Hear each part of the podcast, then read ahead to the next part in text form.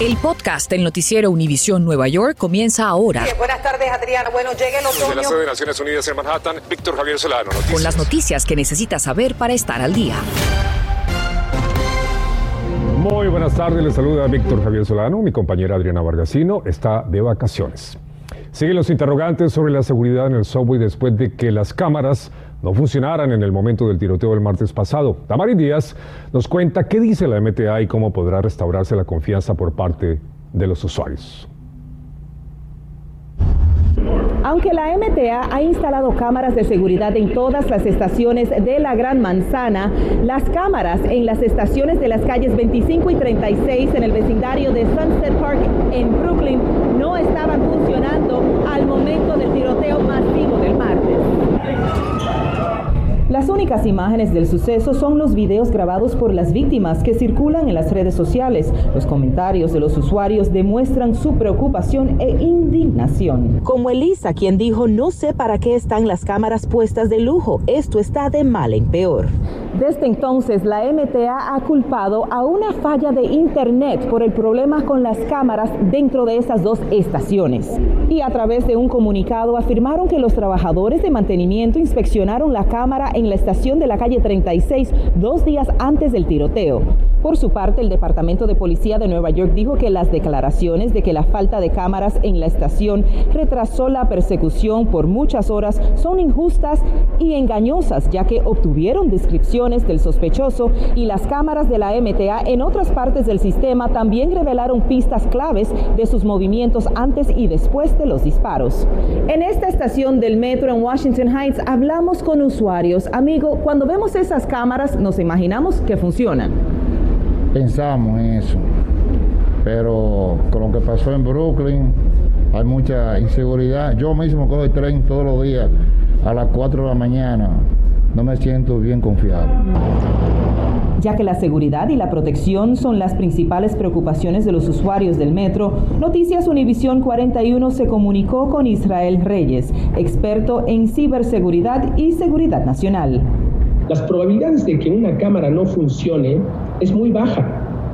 Mm. Entonces, ahorita el MTA tiene que hacer un análisis interno, una auditoría interna y ver cómo están sus protocolos de respuesta. Pero como digo, lo más importante va a ser determinar si esta persona tuvo ayuda externa que le ayudaron a deshabilitar esas cámaras. Es importante estar alerta en todo momento y si ve alguna persona con un comportamiento sospechoso o algún paquete o bolso desatendido, repórtelo a las autoridades inmediatamente. Reportando desde Washington Heights, Damaris Díaz, Univisión. Gracias a Damares, entre tanto, trabajadores de la MTA que ayudaron en los esfuerzos de rescate durante el tiroteo masivo del martes fueron homenajeados en una ceremonia especial en la alcaldía de la ciudad de Nueva York.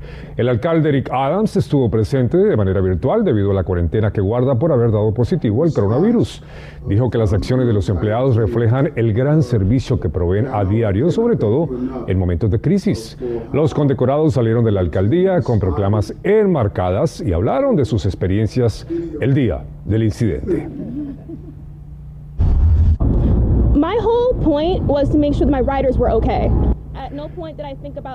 Mi objetivo era asegurarme de que mis pasajeros estuvieran a salvo. En ningún momento pensé en mi propia seguridad personal. Fue lo que nos dijo Raven Haynes, quien conducía el tren a la altura de la estación de la calle 36 con Cuarta Avenida en Brooklyn, donde ocurrió el ataque. El sospechoso, Frank James, permanece detenido sin fianza y enfrenta cargos federales por terrorismo. Las autoridades informaron hoy que cinco neoyorquinos repartirían la recompensa de 50 mil dólares ofrecida por pistas que ayudaron a la captura de Frank James. Cambiamos de tema porque en video queda captado el momento en que dos sospechosos a bordo de un automóvil, automóvil, oscuro disparan contra dos hombres en el sector de Norwood, en el Bronx. Una de las víctimas de 37 años que se encontraba frente al 2654 de la avenida Valentine fue herida en un tobillo y la otra, ubicada frente al 2650 de la avenida Briggs, fue rozada en el mentón. Ambas fueron hospitalizadas y su condición fue reportada como estable. Una propuesta de ley federal intenta combatir la violencia con armas fantasmas en la ciudad de Nueva York. Así que Peter Ortega nos cuenta en qué consiste la iniciativa presentada a pocos días de que el gobierno de Joe Biden anunciará también nuevas regulaciones sobre ese tipo de armas.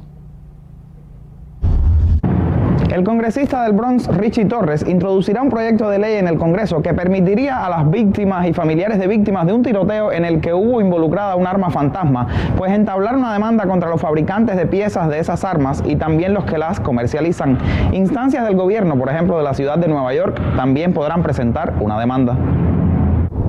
Ha habido una explosión de armas fantasma en las calles de la ciudad de Nueva York, especialmente en el Bronx. Esto ocurre luego de que el presidente Biden anunciara hace algunos días una regla que cambia la definición federal de arma de fuego para incluir las partes no terminadas de estas, las cuales serán sometidas a las mismas verificaciones de antecedentes y exigencias de números de serie que las armas tradicionales.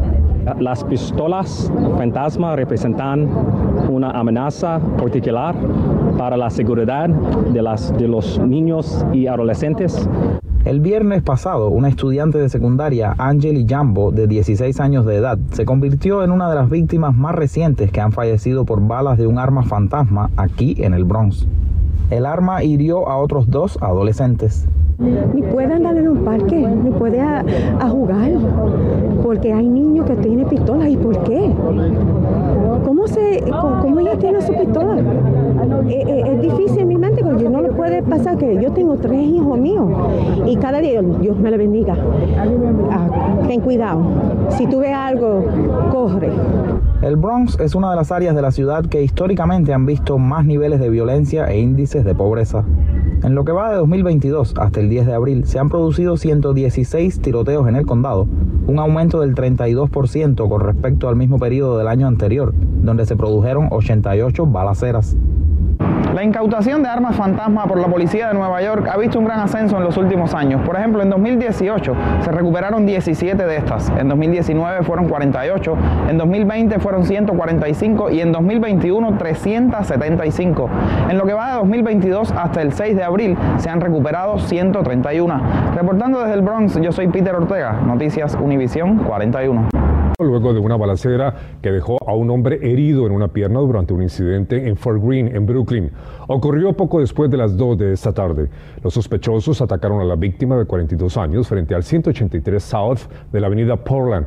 Luego se dieron a la fuga en un Durango color oscuro. Estás escuchando el podcast del noticiero Univisión Nueva York. Hablando de violencia, un programa tiene el objetivo de luchar contra el crimen en Newark, considerada una de las ciudades más peligrosas, no solamente en el estado, sino en toda la nación. Violeta Bastardo nos cuenta de qué se trata, quiénes lo conforman y cuál es su método de trabajo ante los actos de violencia en esa comunidad.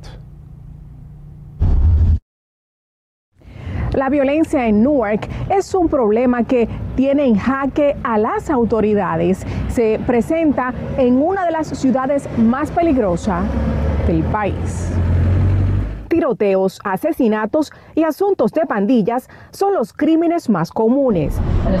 Es por ello que la Casa Blanca, aparte de fondos federales, ha enviado a representantes especiales para el programa Iniciativa Comunitaria para la Reducción de la Violencia. Nosotros somos un intermediario entre la policía y la comunidad. Desarrollan estrategias para prevenir el crimen. Si algo pasa en la comunidad, ya nos llama la policía y nos ah, advierte o nos llama un miembro de la comunidad, nosotros mandamos a nuestro equipo que son especialistas en, en prácticamente intermedir en estas cosas. Cuando hay un problema de pandilla, ¿cómo ustedes intervienen? que muchos de nuestros empleados fueron algún momento parte de alguna pandilla. Ellos tienen la la facilidad de entrar a estas comunidades, ellos pueden pacíficamente sentarse y, tratar de resolver. La iniciativa también se lleva a cabo en otros estados de Estados Unidos. Miembros de diferentes partes del país han llegado a Newark para aprender cómo la ciudad está tratando sus estrategias para frenar la delincuencia en las calles. Newark ahorita es un modelo para este tipo de programa. Pese a los esfuerzos por parte de las autoridades, las estadísticas indican que en lo que va de año en esta ciudad se han registrado 12 asesinatos, dos más que el año anterior. Lo que sí ha disminuido es la cantidad de balaceras en comparación con el año pasado desde enero hasta abril. Desde Newark, Nueva Jersey, Violeta Bastardo, Noticias, Univisión 41. Gracias Violeta y desafortunadamente los ataques sexuales contra las mujeres no dan tregua tampoco en nuestra área. Gary Merson nos informa sobre incidentes más recientes ocurridos y también lo que aconsejan expertos para la recuperación de las víctimas que padecen ese tipo de trauma. Gracias, muy buenas tardes. A nuestra redacción han llegado al menos tres incidentes reportados a la policía sobre ataques sexuales en menos de un mes. Uno de ellos, el más reciente, ocurrió en un lapso de alrededor de 11 días cometido por un mismo joven y en el mismo sector del Bronx. Uno de los actos fue el 31 de marzo y otro el día 11 en el sector de Belmont. Obtuvimos también un video de otro reporte más reciente de un hombre que también efectuó más bien un toque forzoso a una mujer en una estación de subway y del cual obtuvimos un video que provee la MTA. También solicitamos a la policía de Nueva York los actos más recientes, sin embargo, muestran una ligera disminución respecto al mismo mes de marzo del año pasado. Todo eso lo mostramos esta noche, además de una entrevista que tuvimos con un psicoterapeuta, quien nos narra qué es el primer paso, cuál es la primera acción que debe tomar una víctima en el momento en que ocurre este acto. Entonces, cuando el evento ya haya, pasado, reconocer lo que ha pasado, eh, ir a un lugar eh, que se sienta segura la persona, un lugar donde pues, puede ah, sentir acojo de otras personas y inmediatamente después ir a un doctor, a emergencia. Todavía los atacantes se encuentran en fuga y la policía ofrece una recompensa a las personas que den con el paradero de estos individuos. Estoy informando desde Washington Heights, Gary Merson, Noticias Univisión 41, de vuelta con ustedes. Cambiamos de tema y en este día 51 de la invasión rusa a Ucrania, el gobierno de Vladimir Zelensky advierte que se prepara una feroz ofensiva en ese país, a pesar de que las fuerzas rusas no dejan de bombardear áreas militares y residenciales en otras regiones. Esto es lo más destacado. Este viernes se produjeron fuertes explosiones en Kiev, la capital ucraniana, los más intensos desde la retirada de las tropas rusas de esa ciudad. El Pentágono confirmó el hundimiento del crucero lanzamisiles Moscú en el Mar Negro como consecuencia de ataques del ejército ucraniano. El presidente de Ucrania hizo una advertencia a todo el mundo de que debe estar preocupado y preparado ante la posibilidad de que Rusia utilice armas nucleares y químicas contra su país. Y al mismo tiempo, se conocía también una carta diplomática de Rusia a Estados Unidos en la que advierte sobre lo que llamó consecuencias impredecibles si sigue entregando armas a Ucrania. La ciudad de Mariupol ha sido borrada de la faz de la tierra, fue la declaración del gobernador de esa región ucraniana, Pailo Kiriklenko, quien pronosticó que en las próximas semanas se verá la intensificación de los combates. Urgió igualmente la ayuda de organismos humanitarios internacionales para que aceleren la evacuación de miles de civiles que continúan atrapados allí. La ciudad de Nueva York lanza una nueva advertencia previa a las celebraciones del fin de semana festivo ante un repunte de los casos de COVID-19 con dos nuevas subvariantes del Omicron en el centro del estado. El subcomisionado, o mejor el comisionado de salud, el doctor Ashwin Bassan, urgió a los residentes a usar mascarillas en espacios cerrados y a someterse a las pruebas antes de ir a visitar a familiares vulnerables. También se extenderá el mandato de mascarilla hasta el 31 de mayo para espectáculos de Broadway. Sin embargo, varios teatros ya no exigirán una prueba de vacunación después del 30 de abril.